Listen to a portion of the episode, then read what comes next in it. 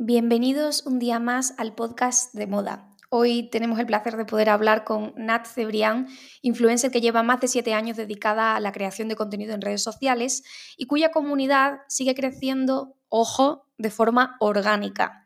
Además, en 2017 fundó Nat Cebrián Studio, con quien ha podido trabajar con infinidad de clientes, siempre pensando como hace con ella misma, en el largo plazo. Nos reunimos con ella en The Social Hub para poder charlar sobre comunidades, creación de contenido y sostenibilidad en las redes sociales. Vamos, que el capítulo viene bien, bien cargado de información que espero que os guste y os resulte útil. Pues primero, muchísimas gracias por haberte venido, Nat, que me hace muchísima ilusión y además tenerte aquí en este espacio, eh, en este espacio de Social Hub que es un sitio increíble, con unos espacios además hiper estéticos. Creo que no podíamos tener mejor eh, encuadre para, para, esta conversación. Nada, gracias a ti por invitarme y la verdad es que sí, me ha sorprendido un montón. Eh, no lo conocía y me encanta tanto la decoración como el concepto. O sea, que felicidades por esa parte porque me ha sorprendido. Bien, que sorprenderte no es fácil. La verdad es que no. Me recuerdas un poco, acabo de ver Georgina y dice esto y ahora he pensado, pues no, pero sí que es verdad que, que, a veces, bueno, tú lo sabes, eh, al final en Madrid hay como, obviamente hay muchos espacios, pero es cierto que a veces pues está ese vicio ¿no? de que acabas yendo siempre a los mismos sitios o te invitan siempre a espacios que a lo mejor ya has visto. Entonces cuando ves algo tan diferente sí que como que llama muchísimo la atención. Oye, pues mira, me alegro. Quería eh, hablar contigo y me apeteció un montón esta conversación porque tu trayectoria en la creación de contenido en redes sociales me parece una de las más sólidas y coherentes que hay ahora mismo. Y que seguir continuando ese crecimiento después de siete años, ¿no? Dedicándote a las redes sociales y en especial con lo duro que es Instagram ahora mismo para el alcance orgánico, no es fácil. Literal. Yo siempre, eh, cuando me hablan de este tema, siempre pienso mucho y siempre repito mucho, la gente se queda siempre con los números, ¿no? En plan de tienes tantos seguidores o tienes tanta repercusión. Y yo siempre pienso que el número que más ilusión me hace mencionar es el del tiempo que llevo dedicándome a, a Instagram como en primera línea, diríamos, ¿no? O sea, pienso mucho como en los jugadores de élite. Una vez hablando con, con una marca decíamos, es que nosotros lo llevamos al nivel de élite, ¿no? O sea, subimos un nivel de contenido, un volumen de contenido que por eso se diferencia de cualquier otra persona que suba contenido a plataformas, ¿no? Y es cierto, y siempre lo digo, que para mí el éxito eh, de mi perfil ha sido saber mantenerme pese a las tendencias, pese a las nuevas, eh, em, nuevas generaciones, nuevas plataformas, así que para mí ese es un éxito. ¿Cómo consigues mantenerte durante tanto tiempo? Yo creo que principalmente eh, es una cuestión de, iba a decir supervivencia, pero sí lo es en realidad. Sí. Supervivencia y también renovación. Es decir, yo he visto mucha gente que se ha quedado por el camino porque vivía en esa, en esa no en esa burbuja, pero algunos han muerto de éxito.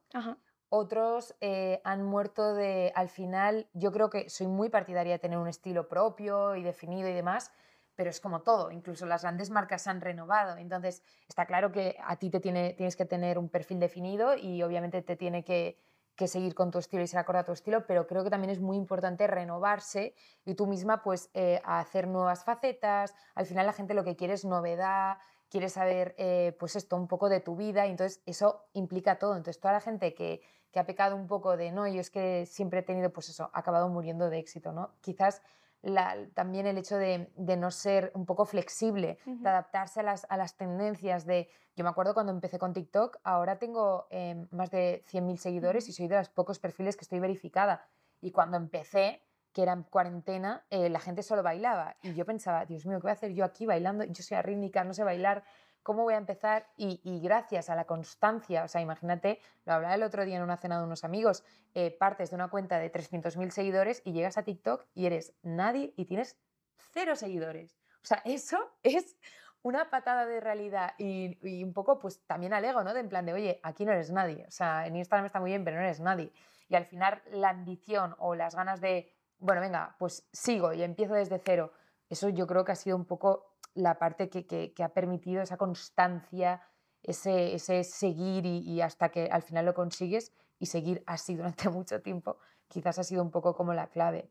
Me gusta que has usado la palabra ambición y me gusta porque creo que se usa muy poco y sobre todo para hablar de, marcas personales. Exacto. Yo creo, yo siempre he sido, em, no sé si la palabra es ambiciosa, pero soy muy exigente y soy muy perfeccionista. Soy de esas personas que un trabajo jamás, o sea, nunca, muy pocas veces he dicho como, wow, estoy 100% contenta, ¿sabes? En plan, esto ha salido 100%. No, siempre hay algo que se puede mejorar, siempre hay algo que puedo cambiar, siempre hay algo que podría haber hecho mejor. Y entonces yo creo que eso como que eh, me ayuda a seguir, ¿sabes?, creciendo y que nunca estoy satisfecha.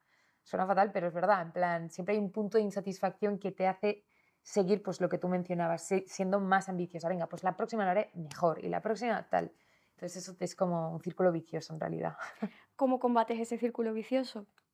Pues también te digo, em, eh, ha sido también un trabajo muy personal a nivel de, de, poner como boundaries y como puntos y finales, porque si no llega a un punto que es, es, agotador, o sea, nunca estás satisfecho con nada, nunca estás contento con nada, siempre se puede hacer algo. Yo lo noto mucho con, esto es muy cliché, pero cuando dices, no, me voy de vacaciones y nunca desconecto, pues es verdad, lamentablemente, o sea, y yo, por ejemplo, me voy de viaje y aunque cuando me digo, venga, me voy con unos amigos y voy a ir todo el día en chándal con el pelo sucio y sin maquillar, y siempre hay algún momento que digo, ay, pero mira, aquí podría aprovechar y podría hacer no sé qué. Y entonces, o te pones como unas, pues esto, como unas fronteras de decir, no, mira, sé que podrías hacerlo, pero no lo vas a hacer porque necesitas desconectar y salir de esta pantalla. O sea que para mí, en plan, como poner límites es súper importante. En realidad, incluso también en un trabajo, aunque fuese por cuenta, por cuenta ajena. Justo, o sea, yo creo que nos pasa a mucha gente que al final eh, en el caso de las personas que tienen, y ya no solo que son sus propios jefes, yo creo que también hay personas que trabajan en, en trabajos eh, como empleados y que a lo mejor porque les encanta su trabajo o por el motivo que sea, siempre dan de más o se exigen más. Y en cualquier faceta, en, en, cualquier caso, yo creo que lo importante es limitar y saber disfrutar de cada momento. Yo disfruto muchísimo cuando trabajo. Mucho, muchas veces me da a dormir y ya estoy pensando en lo que haré el día siguiente. Pero digo, no, ahora toca dormir, y mañana con toda la alegría, si quieres, te levantas a las 6 y empiezas a las 6 y le das a tope, pero como disfrutar y compartimentar las cosas para poder disfrutarlas más y sacarle el máximo eh, provecho. Y para no quemarte también, ¿no? Que además el burnout ahora mismo es algo que eh, no sé si de repente sufre más gente o simplemente se ha empezado a verbalizar ahora mismo.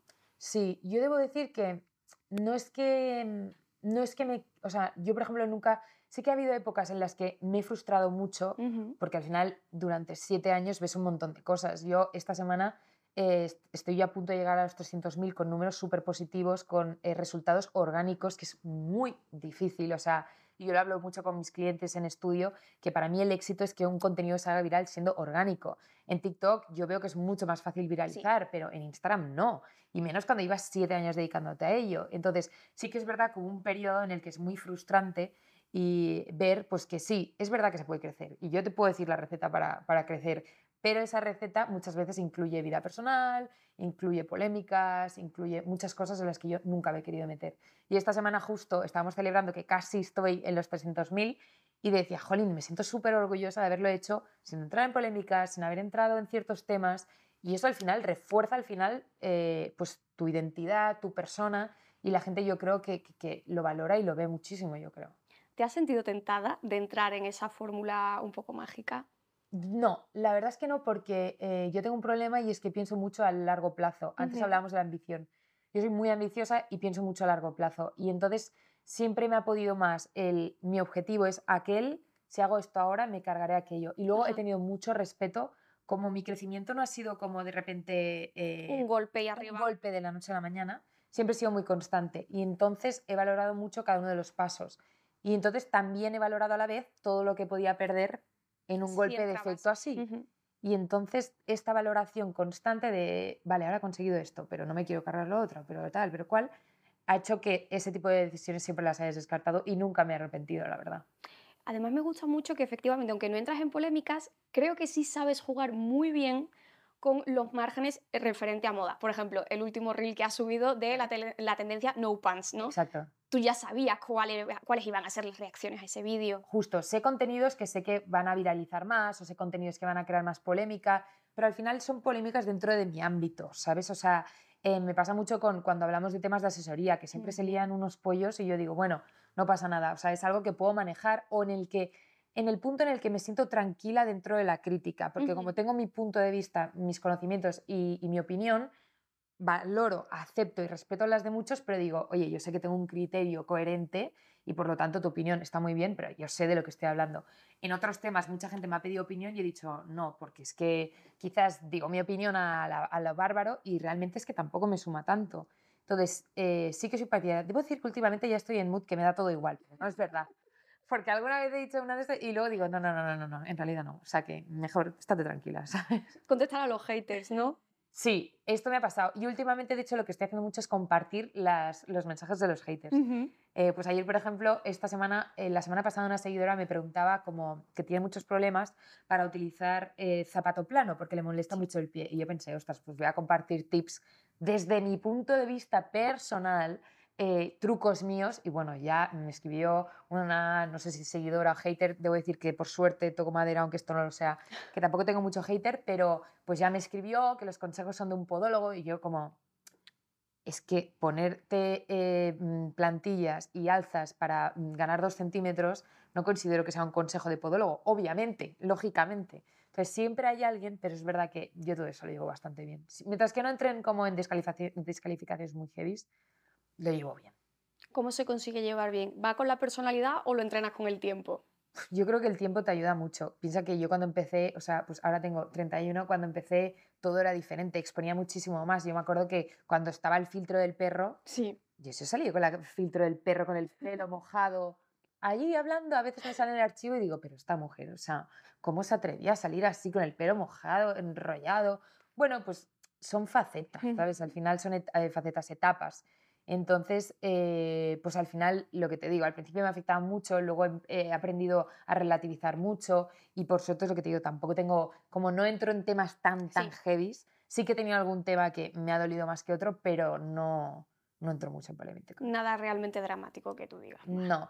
Recuerdo comentarios fuertes, por ejemplo, en el tema de asesoría, que yo ahí tengo un gran dilema, pero eh, sí que he recibido algún comentario de que promociono eh, los TCAs, que me parecen cosas muy heavy para hablar a, alguien de, acusar a alguien de esto, pero también he recibido mensajes de personas con TCA que me han dicho, oye, para nada, ánimo. Entonces es como que Lo pones en es un equilibrio y digo, jolín, al menos la gente que, que, que, ve esto entiende que esta no era mi misión, ¿no? Entonces, bueno, se hace ahí un pelín el equilibrio.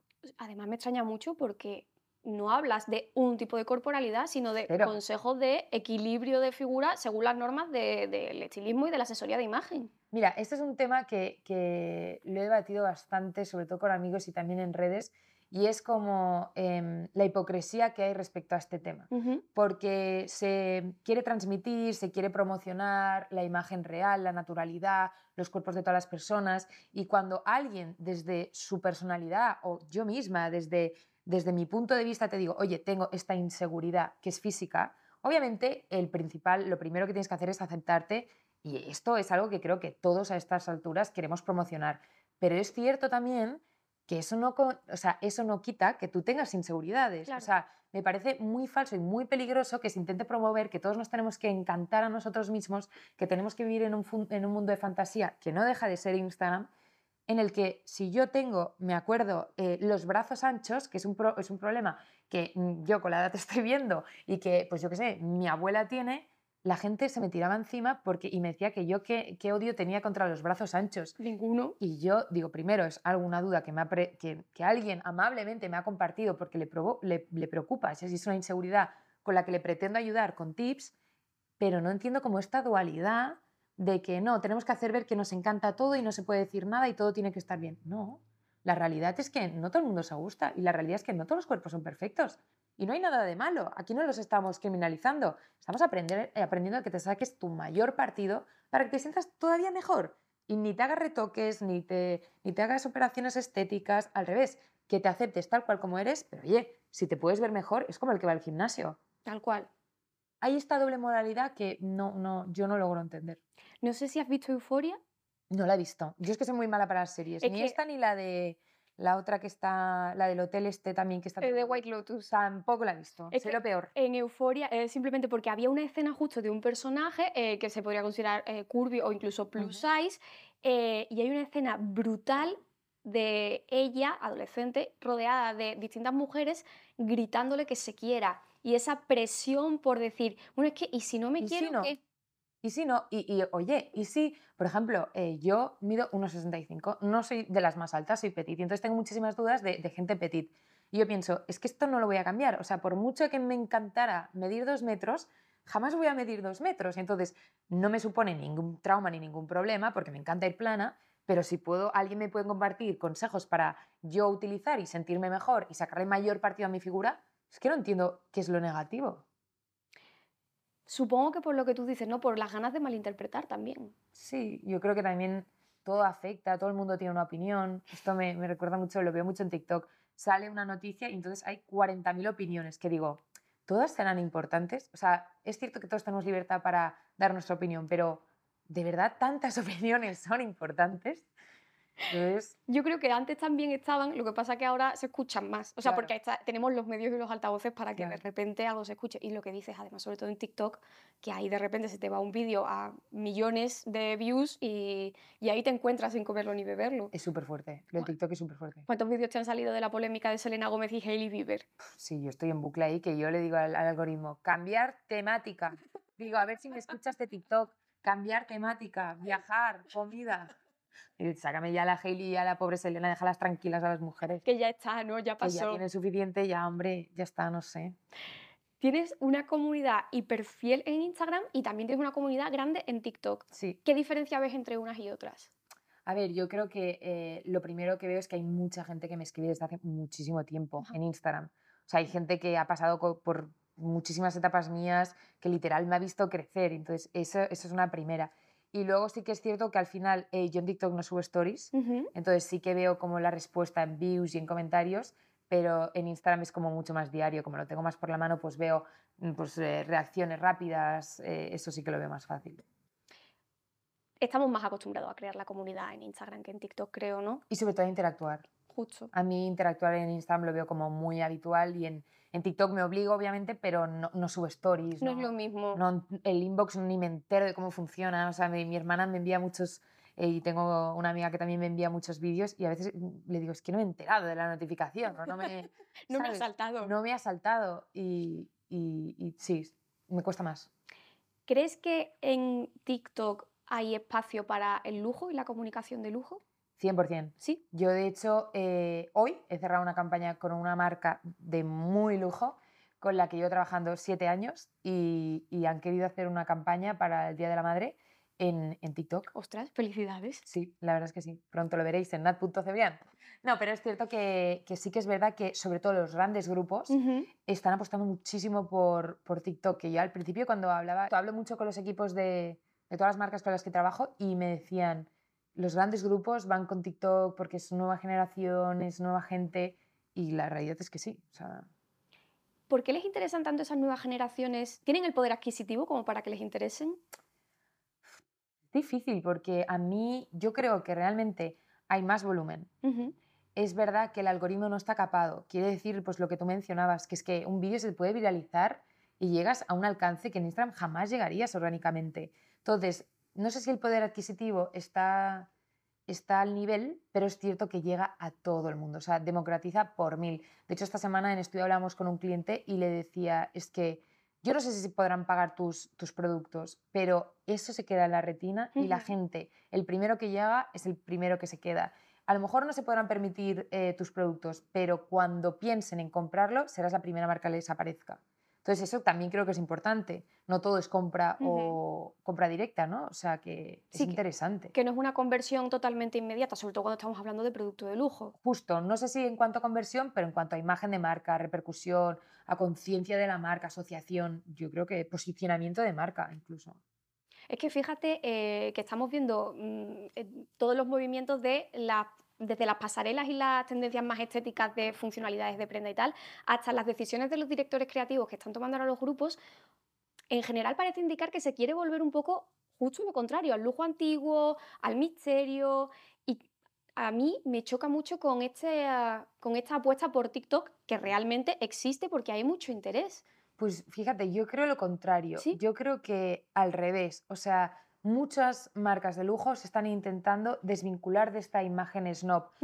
Te pongo ejemplos que se me ocurren. Olivier Rostaing en, en Balmain. Sí. ¿Cómo de accesible es? Le estás siguiendo en Instagram, estás viendo que llega del estudio, que está celebrando el cumpleaños con, con el estudio. Jacquemus, o sea, es el mayor ejemplo de cómo una marca se puede volver tan accesible, cómo él te cuenta el nuevo showroom, la nueva tienda. O sea, que yo creo que es lo contrario, que justamente están intentando como oye, vamos a sacar el rollo snob que tenía, vamos a intentar que se acerque más a la gente.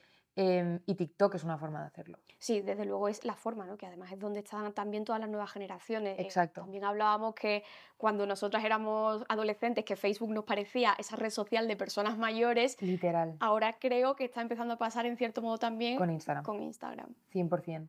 Y yo lo veo mucho como en el tipo de contenido, es verdad que mi público es más mayor, por lo tanto no intento como cómo atraer al público joven, pero lo veo pues en muchas formas, ¿no? Eh, mi hermana, por ejemplo, que tiene dos años menos, me dice como, es que las fotos más naturales y el, el angular y no sé qué, le digo, pues si no se me ve, no se ve el post, da igual.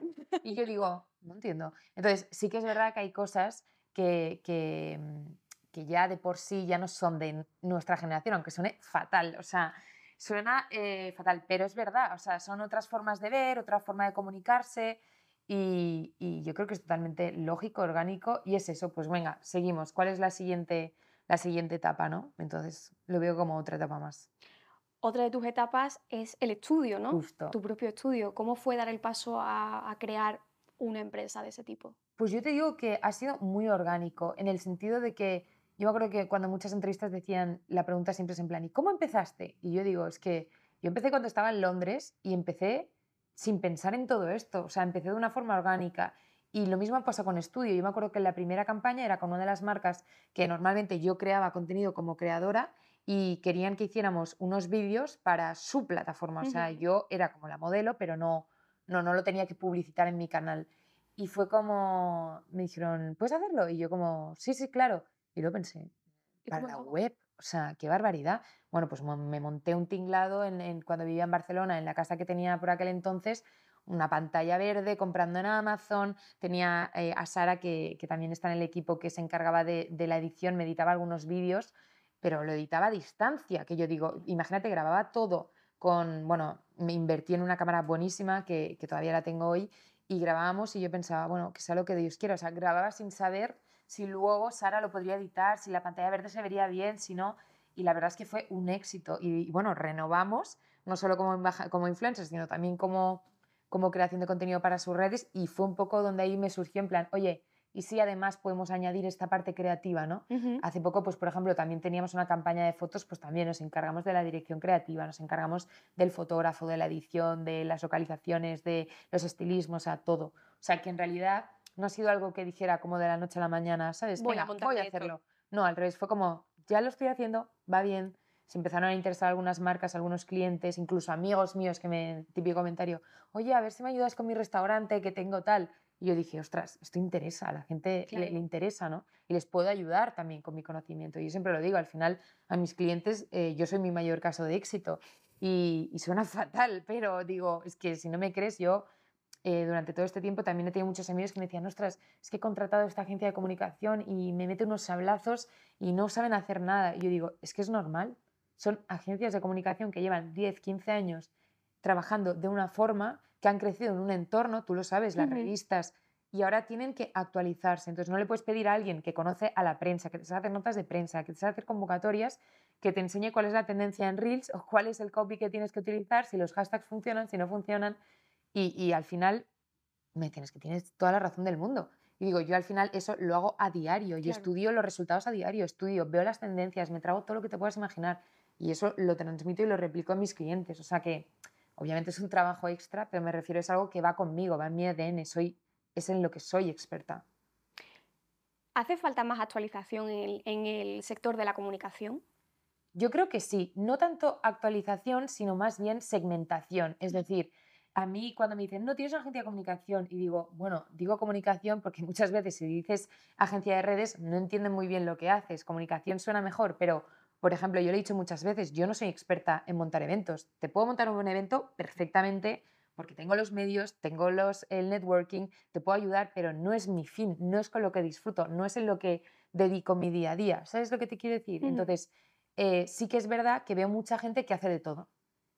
Y creo que es un error porque no todo el mundo sabe de redes. El otro día estaba hablando con, una amiga que tiene una agencia de ads, por ejemplo, y ella está súper focalizada en ads, en embudo y todo este rollo.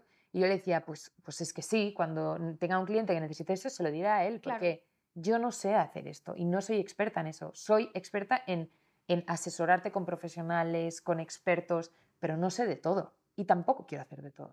y además que sería un error incluso para tu propia marca, es decir, porque si lo vas a hacer, vas a aceptar el trabajo solo por quedarte cliente y luego no va a salir bien, esa persona no va a repetir contigo. Efectivamente, pero conozco mucha gente que tiene agencias de comunicación y te hace de todo y a mí me sorprende, pero bueno, hay, también hay sitio para todos.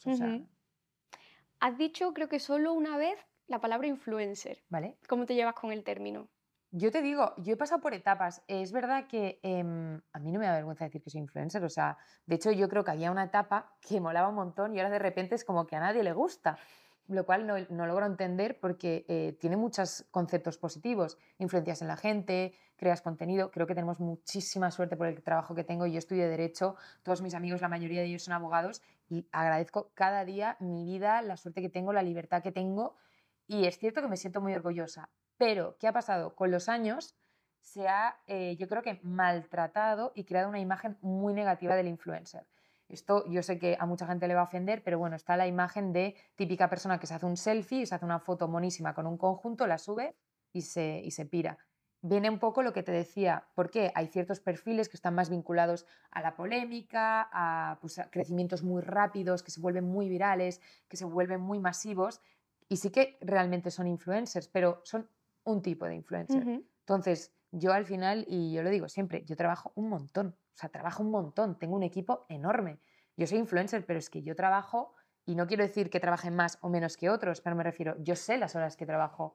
Y, y es verdad que hay otra gente que no trabaja tantas horas como yo, no dedica tanto como yo, pero tiene más seguidores que yo, tiene más alcance que yo y tiene más repercusión que yo. ¿Es mejor o es peor? Hay público para todos, cada uno le gusta más o uno le gusta menos otro, pero es cierto que ha habido esa imagen superflua, superficial, fría, que entiendo que ha perjudicado mucho. ¿Te has sentido, sobre todo en, digamos, la, primera parte, no, la parte media de tu carrera, eh, maltratada, no en el término heavy, sino eh, por la prensa? Para nada. O sea, en mi caso, yo siempre he tenido muy buena relación con la prensa también te digo, es que soy como muy neutra, entonces en este sentido no he tenido problemas, pero al revés, muchísimas veces han estado como eh, apoyando mucho mi proyecto, incluso pues de redactoras, de editoras que han dicho, oye, es que me encanta tu contenido y, para nada. Yo la prensa siempre lo he visto como algo positivo y nunca he entrado en, grandes dilemas, así que para mí siempre ha sido una experiencia muy buena. Me alegro, me alegro, porque sé que no todo el mundo tiene esas experiencias positivas, o sea que eso es fantástico. Mm eres súper creativa, una curranta tremenda. Pero ¿cómo se te ocurrió meterte en derecho? Ja, no lo sé. Justamente yo creo que estaba en ese punto. Sí que es verdad que vengo de, familia, mi hermana es abogada, mi padre es abogado, o sea, todo he, vivido en ese entorno un poco jurídico, un poco, estaba en ese punto que no sabía muy bien qué hacer y mi padre me dijo la mítica de tú métete en derecho, que tiene muchas salidas. Y yo, venga, para allí que me meto. Pero nada, yo a los dos años ya me di cuenta que no me gustaba. Yo me acuerdo que estaba en las clases y pues tenía al de al lado que miraba. Los chicos solían mirar como El Mundo, en plan algún tipo de publicación así de deporte y, y o si no siempre estaba el, pues, el típico empollón que miraba jurisprudencia, que miraba casos. Y yo me acuerdo que por aquel entonces existía eh, Fashion Toast de Ruminelli, que era una de las primeras influencers que salió, eh, y Kiara. Kiara también estaba en The Blonde Salad por aquel entonces. Y yo decía, es que algo, algo malo está pasando, o sea, en plan, algo hago mal porque esto está mirando el deporte, que es lo que de verdad le gusta, y esto está mirando casos jurídicos. Y yo estoy aquí mirando todo este rollo. Entonces mi padre me dijo, mira, tienes que acabar la carrera, o sea, acábala, y cuando la acabes haces lo que te dé la gana. Y en cuanto acabé me fui a Londres, y en Londres me fui a estudiar comunicación y moda y dije, esta es la mía, ¿sabes? Y desde ahí ya nunca más. Algo hace clic, ¿verdad? Sí, yo creo que sí. También te digo, siempre he pensado que es algo muy importante tener en cuenta. Hoy justamente lo hablaba con mi padre y le decía, es que las clases que mejor notas acabé eran en oratoria. O sea, en oratoria era una crack. Y me dice mi padre, hombre, claro, pues que con lo que te gusta hablar. Y le digo, sí, es que al final he acabado en eso, ¿sabes? O sea, que no me ha ido mal. O sea, yo creo que todo suma, todo suma. ¿Qué podemos hacer para, ahora que dices oratoria, mejorar nuestro discurso, sobre todo el discurso público? Yo te diría que es muy importante eh, la seguridad en uno mismo. Me ha pasado muchas muchas veces, de hecho en alguna entrevista que, por ejemplo, yo soy muy partidaria de no pedir preguntas ni, ni nada de eso. ¿Se te agradece? Sí, o sea, soy cero, soy muy relajada en eso. Y me ha pasado alguna vez que, me acuerdo en una, una entrevista en concreto, que me salieron con unas preguntas que dije, bueno, y al final yo creo que si vas confiada, aunque digas una barbaridad, si la dices confiada, oye, pues no suena tan mal. Y entonces es como toda la vida. Si dices las cosas con seguridad y sin intentar como hacer daño a nadie, la confianza y la seguridad te puede salvar de muchísimas cosas. ¿Has sentido síndrome de la impostora alguna vez? Muchísimas veces, muchísimas veces, muchísimas veces y me pasa mucho que por eso hace dos semanas estuve en Málaga en el festival, hice la alfombra. Es verdad. Claro, y yo tenía enfrente, me acuerdo, quien había como varias actrices súper importantes y yo pensaba, pero ¿yo qué hago aquí? Y cuando estaba haciendo la alfombra, varias personas se acercaron a saludarme y tal. Y, y yo digo, no, es que me conocen, o sea, me conocen, ¿no? En plan, o iba andando por Madrid con mis padres que han venido y mi madre me viene y me dice, Nat, te han reconocido las chicas de atrás. Y yo le digo, sí, o sea, es que es verdad, o sea, pero es verdad que a veces cuando yo lo digo, mi mundo es, o sea, tiene dos extremos, o eres muy social, que, que, tú lo sabes, que hay eventos cada día, estás con gente, mm, eh, Fashion Week, eh, viajes, tal, o es muy solitario. Pues hay semanas que si son más tranquilas y tengo que grabar, yo estoy en mi casa sola y solo veo a mi asistente que viene por las mañanas para ayudarme a mí, pero el resto del día estoy sola. Y entonces sí que es verdad que a veces pierdes un poco como esa conciencia, ¿no? De ves números y dices, no hay nadie. Y luego sales a la calle y alguien te saluda y tal y dices, o sea, sí, sí que hay alguien, ¿sabes? Entonces, está, mola, mola como tomar conciencia y volver como a la realidad. Ahora que has dicho Fashion Weeks, eh, quería que hablásemos también un poco de eso porque tu enfoque, sobre todo en Stories, me pareció también muy interesante, porque creo que conseguiste desmitificar un poco todo ese fenómeno que se ve y es que le entra FOMO incluso a alguien que no ha estado nunca. Totalmente. Yo te digo FOMO y también eh, colapso. O sea, a mí, yo personalmente, y lo digo muchas veces, eh, sigo a muchas influencers que hay un momento que digo, es que ya está. O sea, y yo pienso mucho en, en pues, en, la, en, gente y pienso, es que yo si estuviera en mi oficina un martes trabajando, yo me acuerdo cuando yo trabajé en Nespresso, me acuerdo cuando estaba en Nespresso trabajando con mi tupper comiendo y a lo mejor veía la vida idílica de X persona y pensaba, es que me quiero morir. Y lo entiendo y, y soy consciente, he vivido eso y soy consciente de que a veces puedes proyectar eso. Por eso también me parece muy interesante proyectar que, oye, estoy feliz de estar en Fashion Week, me encanta, me divierte, pero ni veo necesario ir a todo, ni veo necesario ir a costa de todo, ni veo necesario tampoco avasallar a la gente con tanta información, o al menos si se la das, se realista. O sea, no muestres que todo es ideal, que no hay tráfico, que los zapatos no te duelen, que no hace frío. Un toque de realidad creo que es lo que nos mantiene a todos un poco realistas, incluso a mí. ¿no? Sí, con los pies en la tierra, exactamente o que la cremallera se ha roto, que el zapato te va grande. Por ejemplo, y es lo que te digo, al final mi contenido es muy real y la gente se queja, pero es que es real, son problemas. Yo no me levanto por la mañana, muchas veces sí, pero hay otras que yo le digo a mis seguidores, oye, decidme qué os preocupa. Y lo que ahora tenía un listado de cosas, pues por ejemplo, me, hablaban de la maleta para Semana Santa. Pues eso es un contenido que mm, obviamente se me podría haber ocurrido, pero si alguien me lo dice, pues digo, ostras, es verdad. Se van de Semana Santa a la semana que viene, venga, va, pues qué contenidos puedo hacer para que les sumen. Entonces, mi Instagram está muy centrado o intento que se base un poco en la realidad de todo el mundo. Yo creo que eso se nota ¿eh? y se mm. agradece porque estás siempre súper pendiente de ese tipo de, peticiones y por hacerles la vida un poco más fácil. Justo. Pero es que creo que es un win-win. O sea, al final a mí me, me, facilitan la vida y yo intento facilitársela a ellos. O sea, nos aportamos mutuamente. Yo veo muchas cuentas que digo, es que, mm, y me ha pasado, y en todo este tiempo he dejado de seguir muchísima gente que decía, es que no me aporta nada. Y encima lo que me aporta es algo negativo. Porque me deprimo, porque es guapísima, porque tiene una colección de bolsos que jamás tendré.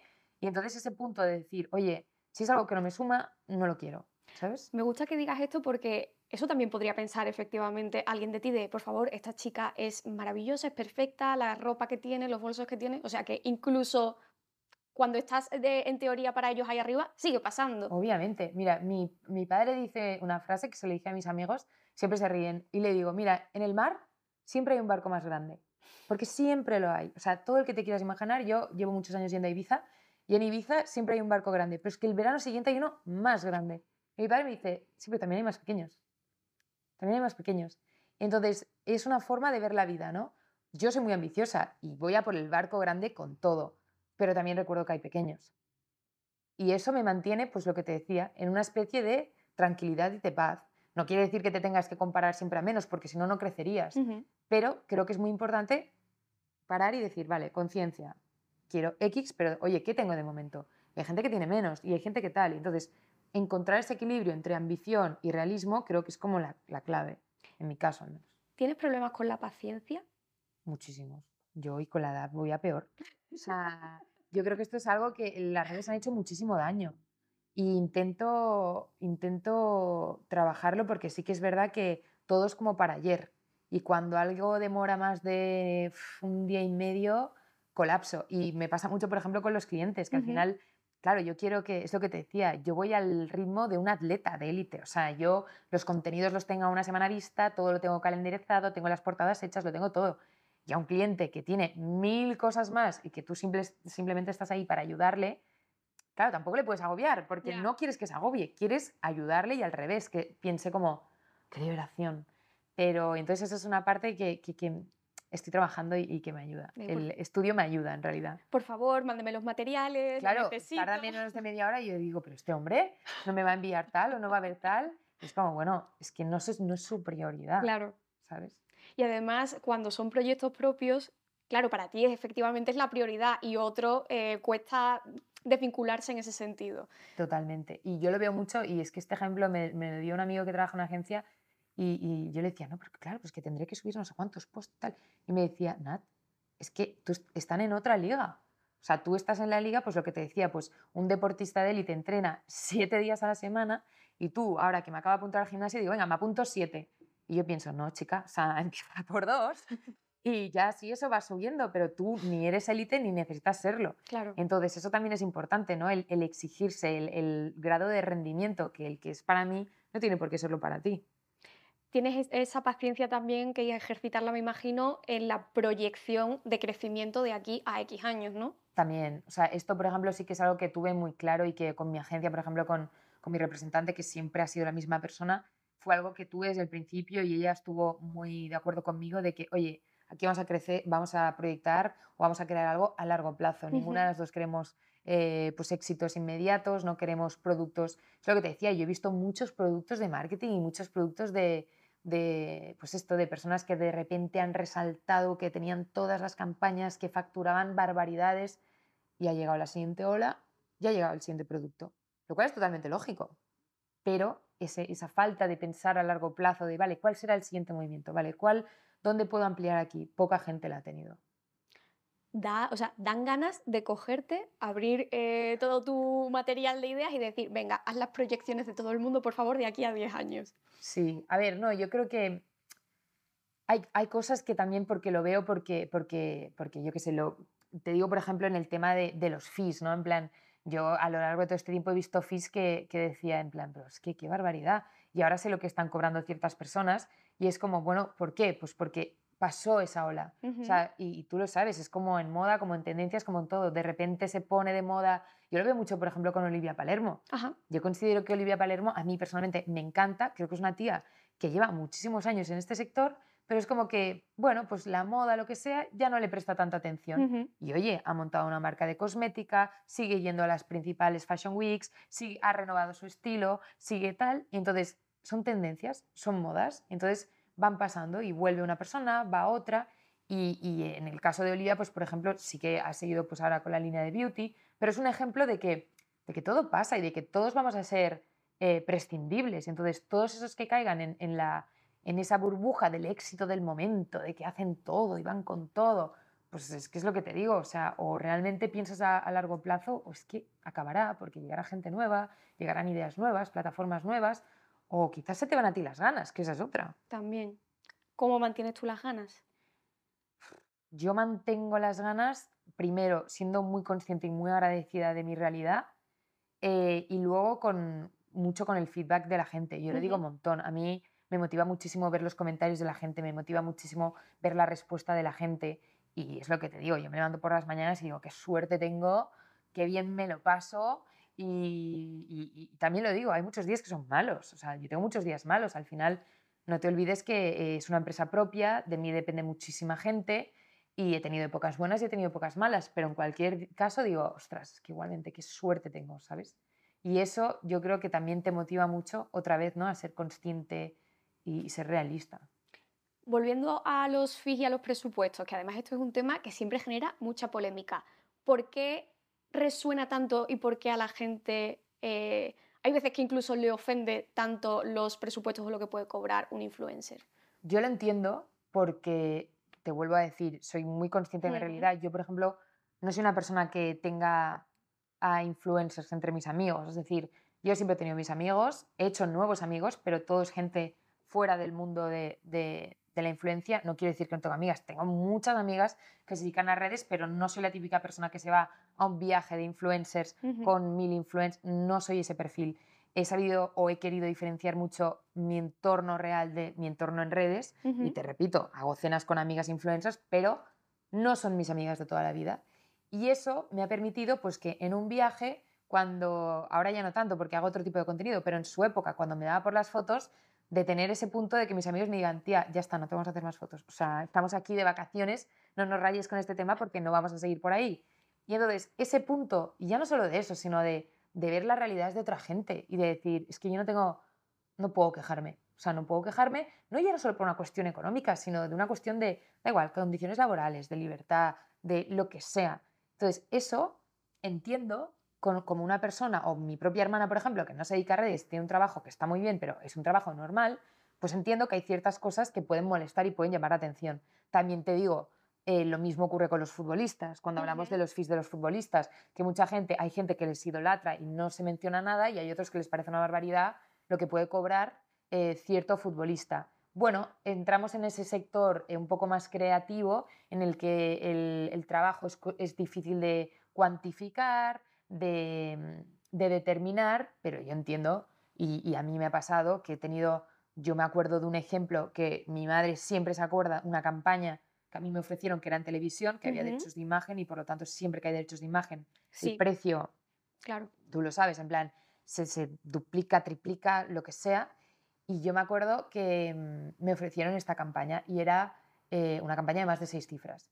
Y, era por un anuncio de televisión, pero era de una marca que en aquel entonces eh, iba en contra de todas las marcas a las que yo quería llegar, que eran pues más beauty, lujo, y esa marca era em, pues mainstream o a lo mejor incluso como, incluso era bastante low cost, digamos. Entonces era como totalmente contradictorio, o sea, es que nadie si hicieras ese anuncio, las marcas a las que yo aspiraba jamás me, contratarían. Quizás sí, nunca se sabe, pero es verdad que en aquel momento era un paso muy importante. Y yo me acuerdo que mi, representante me llamó y me dijo, no, no, la tenemos que coger.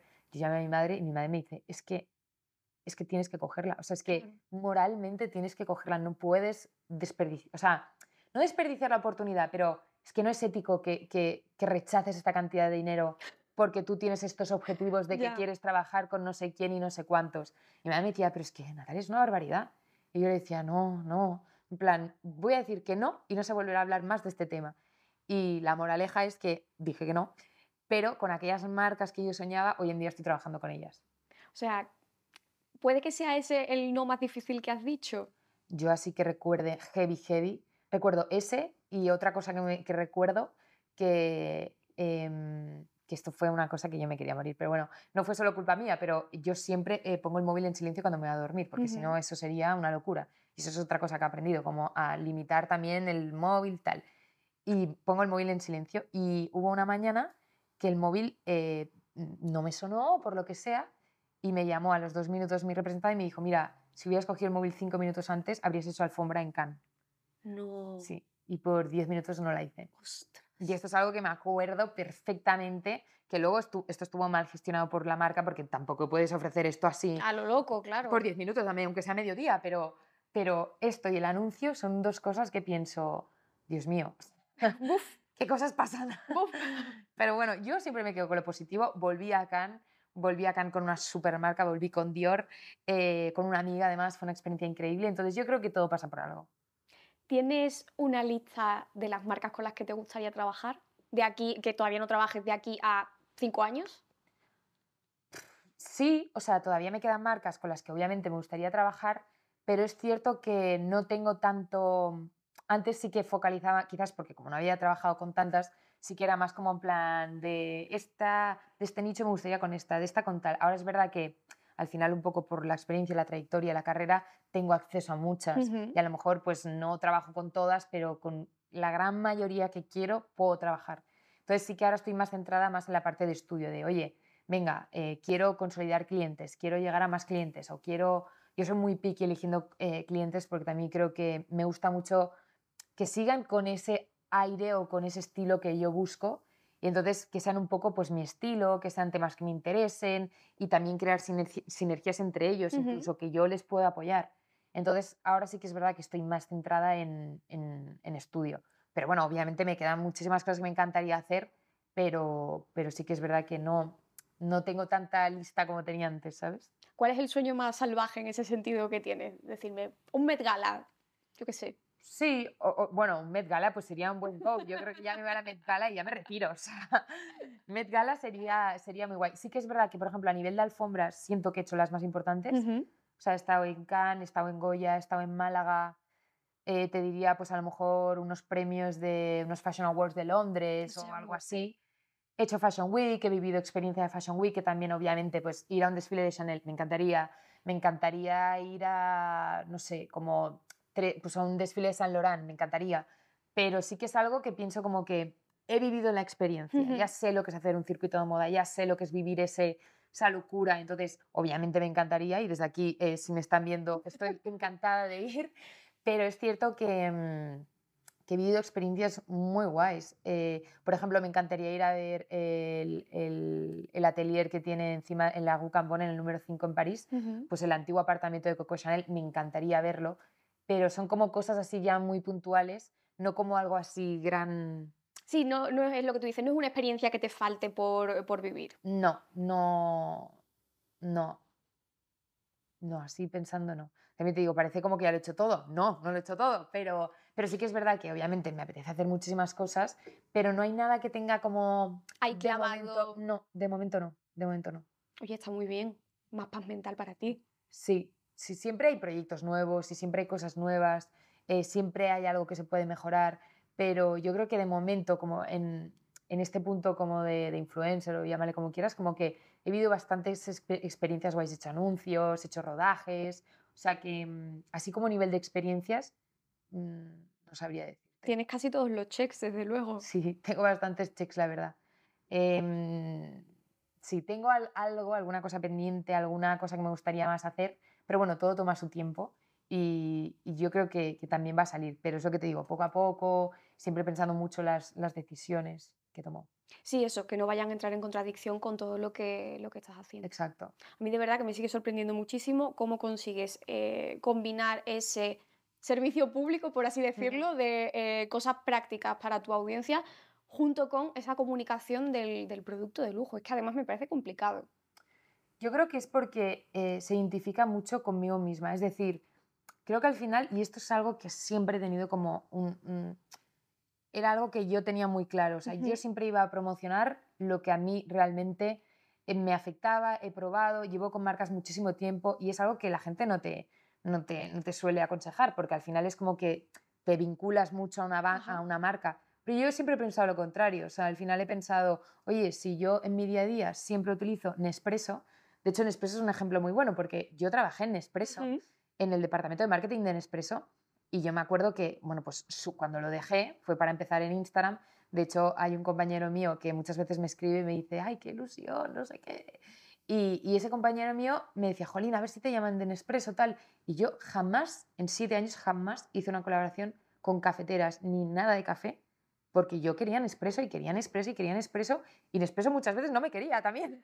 Pero finalmente, es cierto, finalmente me fui al Festival de San Sebastián con Nespresso. Y cómo fue cuando conocí al equipo de Nespresso y les dije, es que llevo siete años queriendo trabajar con vosotros, porque mi abuela tiene cafetera en Nespresso, porque yo tengo cafetera en Nespresso, porque mi madre tiene, porque la casa de la playa tengo, porque la montaña tal, y porque yo he trabajado en Nespresso y mi código no me lo permite. Claro, pues el equipo estaba encantado. Claro. Me escribieron de, de oficinas, oye, que sabemos que te vas con Nespresso, qué ilusión.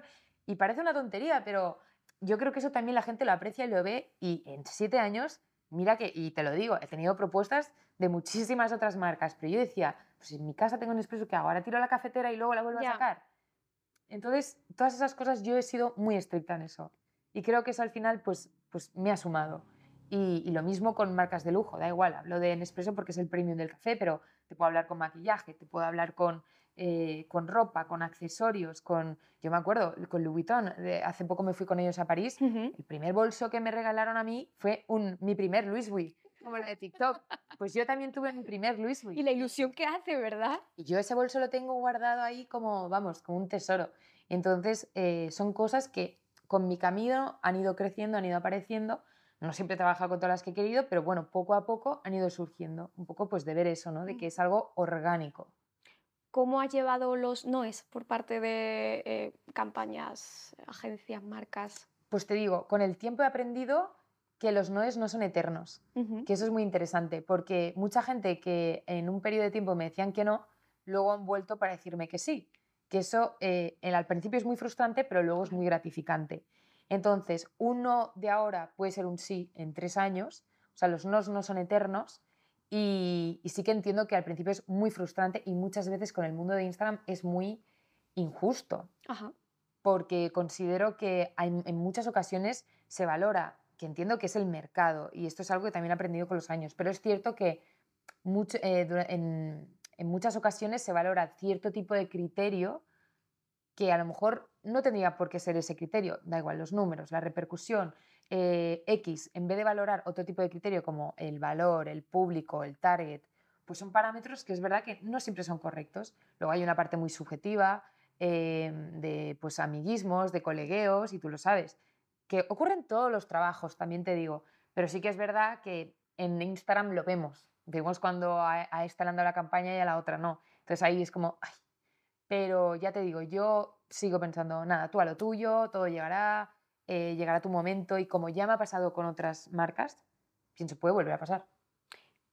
¿Cuándo, o sea, cómo eh, llegas a ese punto de sobrepasar esa primera frustración o ese primer eh, miedo inicial, ¿no? De, venga, arranco, esto empieza a subir, empieza a subir, yo veo que va guay por la comunidad, tal.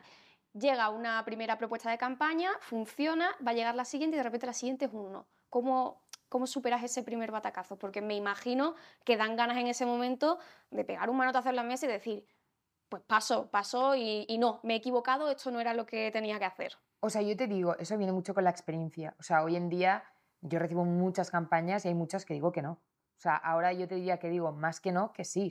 En su momento cuando empiezas todo te parece ideal, todo te parece perfecto y entonces eh, sí que obviamente los no son todavía más frustrantes porque al principio estás súper ilusionada, todo te parece increíble y a la que te viene un no es como se acaba el mundo y todo es un drama. Con el tiempo aprendes que, bueno, es un no, lo que te decía, ah, luego será un sí. Luego será un sí o ahora es un no, pero oye, si construyes, a mí me ha pasado con marcas, yo he empezado con marcas que al principio eh, me daban un llavero y estar ahí pico pala, pico pala tiempo, al final mm, he ido de viaje con ellas o me han regalado X o me han Entonces, la paciencia es súper importante, que es lo que tú decías, em, trabajar la paciencia, saber que todo llega, que ahora estoy buscando piso en Madrid y bueno, esto está siendo, claro, estoy acostumbrada al ya y los pisos son un drama aquí en Madrid. Entonces es como, todo llega, aparecerá, vas viendo, vas tal, pero no es algo que, que pase de la noche a la mañana y con las redes es igual.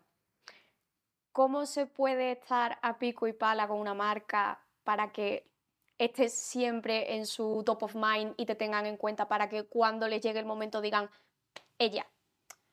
A ver, yo pienso que es lo que mencionábamos, renovarse y ser constante. Yo he visto muchísima gente que, oye, lanzo no sé qué, y al mes lo ha dejado. Y si no es al mes, ya. es a los dos años. Ya. Y si no es a los dos años, es a los tres. O sea, poca gente, no poca gente, pero entiéndeme, poca gente que no se dedica a redes ha conseguido la constancia. Y para mí esa es la clave. Yo muchas veces entro en TikTok y tengo vídeos con muchísimas views, pero a lo mejor tengo una semana de 800 views, que digo, no entiendo, la anterior tenía un millón y esta tengo 800. Mucha gente seguramente se frustraría, diría en plan, qué vergüenza, lo estoy haciendo fatal, lo dejo tal yo sigo para adelante. Yo digo, venga, siguiente, siguiente, siguiente, y vuelve a crecer. Y luego a lo mejor vuelve a bajar, digo, me da igual, sigo. Entonces, es mucho como mindset, yo creo, y, objetivos, objetivos, objetivos. ¿Cómo te planteas tú los objetivos? ¿Anuales, trimestrales? Mm. Yo con mi representante eh, siempre tenemos como un objetivo que es cada año tenemos que superar el anterior. Ajá. Esto es un objetivo mínimo. Em, esto por la parte de, de, de, Nat Cebrián, digamos, como de, influencer. Y a nivel de estudio es sobre todo eh, calidad de clientes. Es decir, no me interesa tanto, yo trabajo muchísimo a largo plazo, o sea que no es que vaya a volumen, porque para nada, al revés, me gusta el trato especializado, me gusta estar, eh, que cada cliente tenga su, a su persona asignada, que pueda eh, entrar en contacto conmigo, hablar conmigo todas las dudas que tenga. Entonces yo considero mucho eso y considero el largo plazo porque es que yo lo he visto. Y, y el otro día lo hablaba, tenía una reunión con un cliente y le decía, mira, si tienes la fórmula para subir 300.000 seguidores en una semana, te juro que te pago para que me la des. Por Yo llevo siete años dedicándome a Instagram y no la he encontrado todavía. Sé cosas que sí, sé cosas que no. Pero si tú mañana me dices cómo subir a medio millón en una semana, la que te pago soy yo a ti. Y el que te diga es que eso existe sin paid, seguramente te esté mintiendo. Y mira que hay cursos de cómo ganar X de seguidores. Y luego entro en su perfil y tiene 800 seguidores y digo, uy, pero ha hecho el curso. Porque este tío lo ha inventado, pero no ha llegado. Entonces, creo que hay tanta, es verdad, hay mucho, hay mucho bullshit, hay mucha, mucha, pues esto, y entonces, por eso, yo creo que la clave, por eso el éxito de estudio. Yo cuando estábamos pensando en el eslogan, yo pensaba, ¿qué pongo? No sé qué tal. Y una chica que me estaba ayudando, que se llama Tania, me dijo, es una agencia creada por verdaderos creadores de contenido. O sea, tú sabes lo que estás haciendo y tú eres tu caso de éxito. Y dije, es que, es que tiene toda la razón. Es que ¿quién te va a ayudar en eso salvo una persona que se dedica a eso? ¿A ti te apetecería crear un producto, a lo mejor no un curso con fórmulas mágicas, pero sí un producto digital que tú puedas decir, esto es mío, lo vendo y que no dependa tampoco de tu tiempo para no sumar eh, todavía más horas en la semana? Es una idea que me gustaría. Sí que es verdad que soy consciente, eh, por ejemplo, grabamos un, Era un proyecto para una marca en el que, bueno, hicimos como teleprompter, todo esto, y fue muy bien el curso, pero no era, no era mi curso, sino que era de una marca pero sí que es algo que me gustaría, pero también te digo, me gustaría eh, siendo consciente y vendiendo realidad. O sea, al final em, a mí me gusta ser muy realista y con mis clientes lo soy y yo le digo, mira, esto es prueba y error.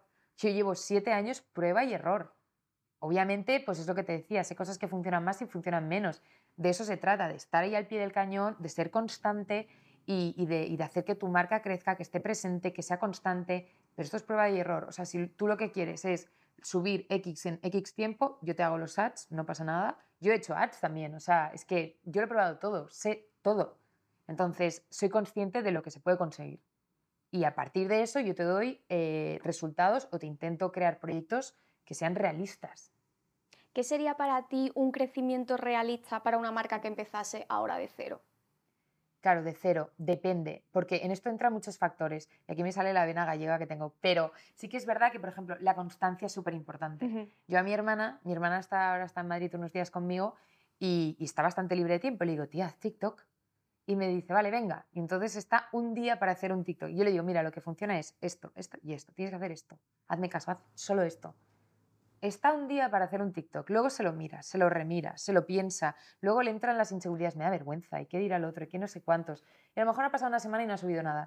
Y le digo, te estoy diciendo la clave para que subas. Pero hay muchos factores que, interfieren. Hay, muchas, hay muchos miedos, hay muchas inseguridades, hay mucho, pues esto, ¿no? ¿Qué dirán? yo me acuerdo, yo cuando empecé pensaba, madre mía, ¿qué dirán todos mis amigos ahí, todos en bufetes y tal, y yo por aquí en Londres hablando de moda y no sé qué? Entonces, em, depende mucho. Oye, eres súper comprometido, súper constante. Nosotros tenemos clientes que son muy comprometidos y que les encanta como, y dame más, y empújame más, y quiero... Apriétame la tuerca. Apriétame, como dime lo que sí, lo que no. Tenemos otros clientes que son como, porfa, no me agobies, yo sé que quiero mejorar, pero nos lo tomamos con calma, tal. Entonces, es que depende mucho de la persona. ¿Es más fácil crecer marca personal que marca de producto?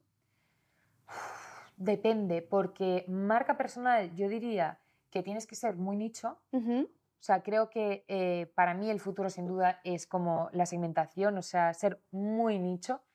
Y es, es verdad que, por ejemplo, yo ahora estoy viendo, a mí me encanta estar como todo el día, estoy viendo cosas todo el día. Y, por ejemplo, ahora veo muchas marcas que están creando, por ejemplo, podcasts Sí. Marcas que están potenciándose por podcast. Y yo no sé si realmente venden o no, pero están creando muy buena imagen de marca. Entonces, sí y no. Quizás cuesta más eh, diferenciarse en cuanto a marca personal porque hay muchas. Claro. Entonces, yo creo que eso también está cambiando. O sea, hay muchas marcas que lo están haciendo muy bien. Fíjate que lo curioso es que esas marcas de producto, a través de acciones como podcast, reels o eh, este tipo de contenido, empiezan a mostrarse más personales, con lo cual al final también lo que un poco a lo mismo. Sí. Yo creo que esto es algo mucho de la nueva generación. Al final, ¿qué ves en TikTok? Pues esta generación que se enseña sin maquillaje, sin filtros, no sin filtros porque algo de filtro hay en TikTok, pero bueno, que te enseñan esa imagen de que, ay, me acabo de levantar, de que te están poniendo ahí el móvil eh, moviéndose. Bueno, vale. Un poco más cruda, ¿no? Más realista. Y entonces, esa parte más natural, más cercana, se está transmitiendo a las marcas que tienen detrás. ¿Qué marcas les gustan? Oye, la que te sale la chica haciendo los paquetes. Y yo digo, ¿pero qué más les dará ver cómo salen las etiquetas? Pues a la gente le gusta, le gusta ver cómo estás creciendo, dónde vas, cómo tal. O sea, quieren ver la realidad. El storytelling también. El storytelling, no quieren ver a la chica perfecta, exitosa que sale en Forbes. También quieren verlo, pero quieren ver qué hay detrás de esa chica. Oye, tiene días buenos, tiene días malos. A mí, por ejemplo, me encanta eh, Sarah Blakely, que es la creadora de Spanx. Es una tía que ha salido Forbes, está entre las mayores fortunas de América, viaja en avión privado y está en el avión y te está enseñando que el marido lleva el tupper porque quiere desayunar no sé qué de proteína y luego te enseña cómo ella se pone la faja antes de ir a un programa con Oprah Winfrey y dices, es que esta tía mola, esta tía mola. Entonces, ese punto de realidad, un caso muy que me viene a la mente, Bobby Brown. Bobby Brown ha hecho un remake de la marca en TikTok que Bobby Brown no sé, debe tener más de 50 años, creo que tiene. Bobby Brown está vendiendo productos beauty a mujeres de más de 50 que sí que estaba dentro de su mercado, pero no era su nicho. Pero ella ha salido diciendo, soy la founder, tengo no sé cuántos años y lo que me preocupa es, no sé si era, ahora no me acuerdo, pero las bolsas y me lo aplico así. Y alucinarías claro. el impacto que ha tenido Bobby Brown vinculándose a ese target de personas que hasta el momento no tenían a nadie como referente porque tenían a las marcas de chicas jóvenes o de pieles perfectas y ella te sale ahí sin maquillaje, sin filtro y te dice, mira, este producto es ideal porque te tapa la arruga de aquí. Y a mí Bobbi Brown me parece un súper buen ejemplo de rebranding, de, renovación, de adaptarse. Me parece increíble lo de Brown. Además, es verdad que lo que dices que ese nicho ha estado siempre muy abandonado históricamente, ¿no? Por, sobre todo por la comunicación, porque pueden ser clientas efectivamente, pero los mensajes más generales no van hacia ellas. Nunca han ido dirigidos a, ese nicho y a esa edad. Y el hecho de que te salga su fundadora, que tiene esa edad, que pertenece a ese nicho, que sabe de lo que habla, que es lo que le preocupa, eso conecta un montón. No, no, es que es efectivamente el ABC de lo que hay que hacer para que el vídeo te, te enganche y probablemente también te convierta. Pues ella lo ha hecho así y, por ejemplo, es un muy buen caso. A mí me parece súper interesante. Y bueno, sus redes en TikTok lo petan. Ah, pues mira, voy a echarles un ojo, porque es verdad que sí me sonaba que estaban haciendo eso, pero me lo apunto, me lo apunto para verlo. Súper interesante. ¿Qué otra cuenta o marca te gusta en ese sentido que nos pueda inspirar? A ver, déjame pensar, porque así es que se me ocurren como... Mm, sí, mientras vas hablando se te van Sí, cuando, cuando me vas diciendo digo, se me ocurre una o me viene la otra, pero, pero yo consumo mucho YouTube Consumo mucho. De hecho, te diría que consumo como de cuando estoy en mi casa, que estoy aburrida, digo, ¿qué miro? Miro YouTube y TikTok. Ajá. O sea, Instagram casi nada. Casi nada. Obviamente lo miro para ver resultados, para ver cómo han ido los vídeos. Pero, por ejemplo, yo cuando subo los vídeos estoy 20 minutos como interactuando tal y lo dejo. mi hermana me dice, oye, pero ¿y has visto cómo está yendo? Y le digo, no, lo veré mañana. Eh, entonces, pues entro en TikTok, veo vídeos que me gustan, estoy al día de todo, pero no, no me centro solo en, Instagram, al revés, intento buscar en otras plataformas formatos que me gusten o que pueda adaptar o, lo que están haciendo aquí, lo que están haciendo allá y YouTube me gusta mucho también. ¿Y crees que hay público femenino en YouTube? Porque hay también ahora como una especie de mito en el que las mujeres de nuestra edad no son nada activas en, YouTube. Yo creo que no. Y de hecho, por ejemplo, eh, veo una tendencia que está volviendo fuertísimo, que son el tema de los eh, V-blogs, sí. videoblogs. Eh, yo recuerdo que hubo una época que todo el mundo hacía V-blogs, se dejaron de hacer porque la plataforma empezó a castigarles muchísimo mm. en cuanto a resultados, en cuanto a demás. Y ahora ha vuelto, yo lo veo, vuelve esa tendencia de videoblogs, un poco, por ejemplo, el caso de Matt Chamberlain, que es la, la americana que ha acabado presentando la gala del Met y hacía vídeos de YouTube con una cámara Canon mm, cutre y a la gente lo que le han echado de esa tía era que es súper normal, que te salía llorando, que te salía deprimida, que, que... Y por ejemplo, ella siempre tomaba café. Nos ha lanzado una línea de café. De café. Y lo está petando. Y digo, ¿pero por qué? Porque era algo innato de ella, era orgánico de ella. Entonces, todo esta, yo veo mucho que va hacia naturalidad, realismo. O sea, hemos venido, eh, eh, yo veo mucho como las modas cíclicas, ¿no? lo, lo, lo asimilo mucho a la moda todo viene, todo se va, todo vuelve. Entonces hemos vivido este hablando de la era de las Kardashian, dice que se han muerto, que la era de las Kardashian están muriendo. ¿Por qué está muriendo? Porque tuvimos ese auge de esos cuerpos que, que inicialmente era una buena idea, porque lo que estaban, estaban acabando con esa con esa idea de... De, la hegemonía del skinny, ¿no? Y del super skinny, de las modelos de los 90, todas tías altísimas, con las mismas tal. Y entonces llegaron ellas, irrumpieron todo esto de los, nuevos tipos de siluetas, los, un poco el movimiento como New Rich, ¿no? El, el, la era de, del normcore, de llevar el chándal, de todo esto, las encumbraron a lo más alto y otra vez un producto que sube, baja. Ahora ya no nos hace gracia los cochazos, ya hemos tenido suficientes cochazos. El avión privado ya no nos hace gracia. Eh, que se operen tanto ya no hace gracia. Que utilicen tantos filtros ya no hace gracia. Lo que antes era súper cool, ahora ya no tanto. ¿Y qué está volviendo? Otra vez, lo natural. ¿Qué nos gusta? Pues esta, la Gwyneth Paltrow que te sale ahí sin maquillar y tal. O da igual, Rosalía. Total. Rosalía es un ejemplo. Una tía que es una superestrella y el último videoclip son trozos que podría ser de tu cassette con tu novio y todo el mundo copiándole para hacer el próximo vídeo. Es cercana, es amable, te habla, se te acerca, es una diva, pero oye, está ahí con todo el mundo. Son modas, son modas. Entonces, bueno, te adaptas, las ves, las, pero para verlas tienes que estar ahí. Claro. Tienes que estar ahí, tienes que tragarte. O sea, tú no sacas un patrón o una conclusión una mañana. Así, ah, porque te viene de repente. Anda, me he dado cuenta que tal. No, tú te tragas no sé cuántas horas de TikTok y no sé cuántas horas de Instagram y dices, ostras, lo que está de moda es este tipo de vídeo. O lo que está de moda es este tipo de tal. Vale, pues vamos a ir por ahí. La cámara de vídeo un poco shaky. siempre, siempre la cámara de vídeo. Me compré una que todavía la tengo ahí aparcada. No sé. los gadgets los tengo todos.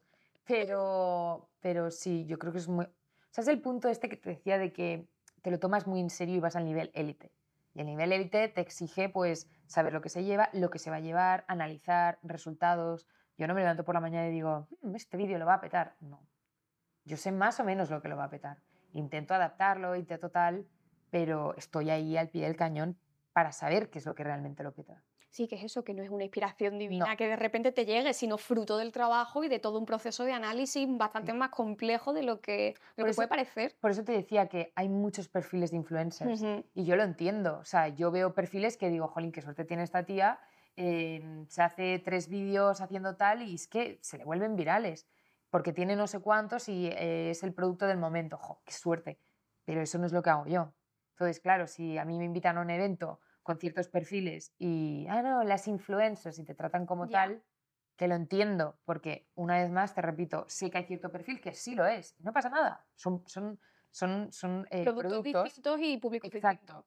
Pero sí que es verdad que es como, jolín, es que tío, yo me ocurro, no más, pero en plan, me lo ocurro un montón. lo ocurres. O sea, me lo ocurro un montón. Entonces, eh, sí que hay un poco de... Sí, esa cosita de poner a todo el mundo en el mismo saco y... Y ya para ir cerrando y dejarte, para que sigas tu día, ¿dónde te ves de aquí a cinco años? A ver, de aquí a cinco años. Eh, lo primero que se me ha ocurrido es con un piso, porque espero también, tener también lo he pensado. Vale, espero tener ya el maldito piso. Eh, no, me gustaría tener, eh, o sea, a nivel personal sí que me gustaría pues em, todo el tema de tener mi piso aquí en Madrid, que me mudé hace dos años de Barcelona y sí me gustaría tener aquí y también estoy mirando como una casita para salir un poco de Madrid, o sea, sí que me gustaría tener como dos espacios diferentes para esto, lo que decíamos, ¿no? Desconectar, salir, irme al campo o a las islas y, salir de mi mente. O sea, que eso sí que es un objetivo que tengo 100%.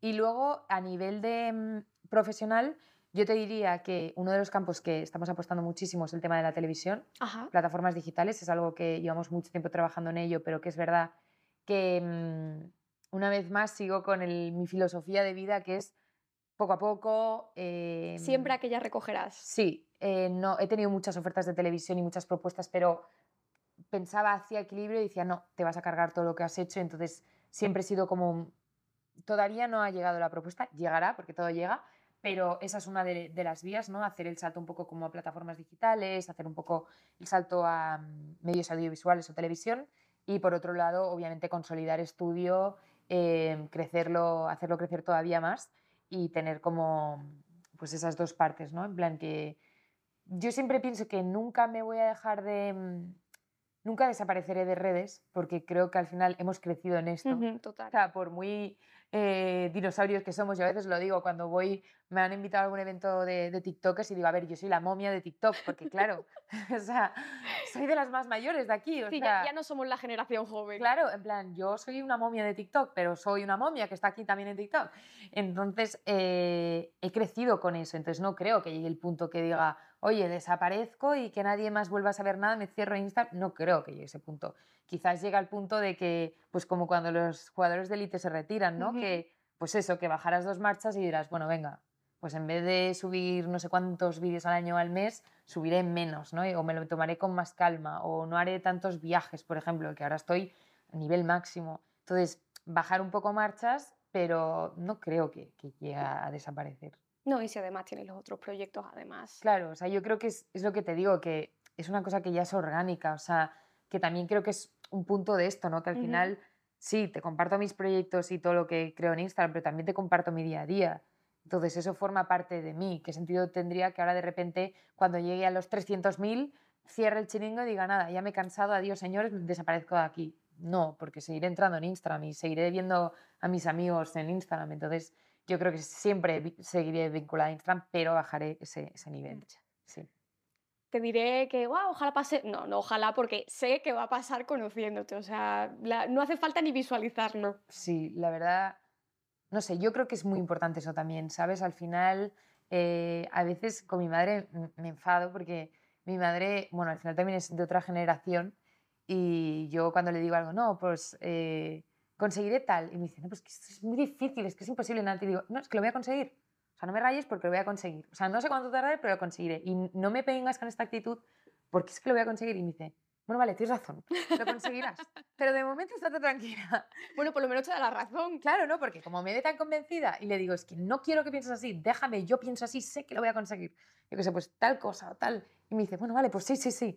Pero de momento estate tranquila, ¿sabes? Y entonces eh, esa mentalidad como que te motiva mucho también, yo creo. En plan, el hecho de decir, lo voy a conseguir, no sé cómo, ni cuándo, ni por qué, pero... Va a pasar. Pero va a pasar, en plan, y al menos, o al menos lo voy a dar todo para que pase, ¿sabes? ¿Qué no pasa al final? Bueno, mira, nos lo hemos pasado bien, yo a veces lo, yo pienso mucho cuando, cuando digo, bueno, el día que esté ya ahí, yo qué sé, donde sé que esté en el hospital y tal, pensaré, mira, a lo mejor no lo hice todo, lo que decíamos, ¿no? Oye, no pude trabajar con aquella marca que me hacía tal, pero oye, me lo pasé me lo pasé súper bien. Y mi madre este año me felicitaba y me decía, me puso, em, me fui a Viena, en plan, a celebrarlo con mi hermana y con mi prima. Y mi madre me dijo, en el mensaje me puso, eh, y que celebres tu cumpleaños como a ti te gusta, exprimiendo la vida al máximo. Y pensé, es que es verdad. En plan, es que eso es lo que me gusta, ¿sabes? El día que ya, que me queden literal dos telediarios, diré, oye, mira, al menos me lo he pasado tan bien ¿sabes? Que me quiten lo bailado. Que literal me quiten lo bailado. Entonces, eso me da como paz, ¿sabes? El pensar de, bueno, de momento me lo estoy pasando muy bien. No sé qué pasará, pero me lo estoy pasando muy bien. Pues con eso nos vamos a quedar como cierre, porque no se me ocurre otro mejor, la verdad. Me lo he pasado muy bien aquí, o sea, que en plan, otro check en plan que me apunto. Pues mira, me alegro mucho. Muchas gracias por este ratito aquí en The Social Hub y vamos a seguir hablando. Súper. Muchísimas gracias por invitarme y eso espero, para por más charlas así. Sí.